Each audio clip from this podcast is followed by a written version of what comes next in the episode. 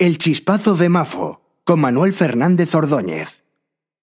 Parece que los líderes europeos ya se han puesto de acuerdo para dar luz verde a la nueva directiva de renovables, que será aprobada previsiblemente el próximo septiembre.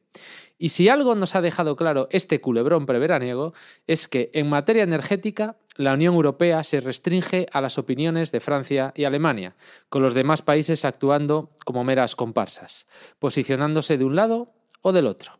En esta ocasión, para lograr llegar a un acuerdo, Francia aceptó subir el compromiso de renovables hasta un 45%, pero a cambio exigió a la Comisión Europea una declaración que pusiera de manifiesto la importancia de la energía nuclear en la descarbonización algo que no ha gustado a Alemania ni tampoco a España, como así lo ha manifestado nuestra ministra Teresa Rivera.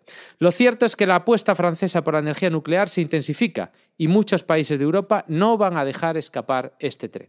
Los franceses ya mostraron al mundo en los años 80 cómo se descarboniza un sistema eléctrico con energía nuclear.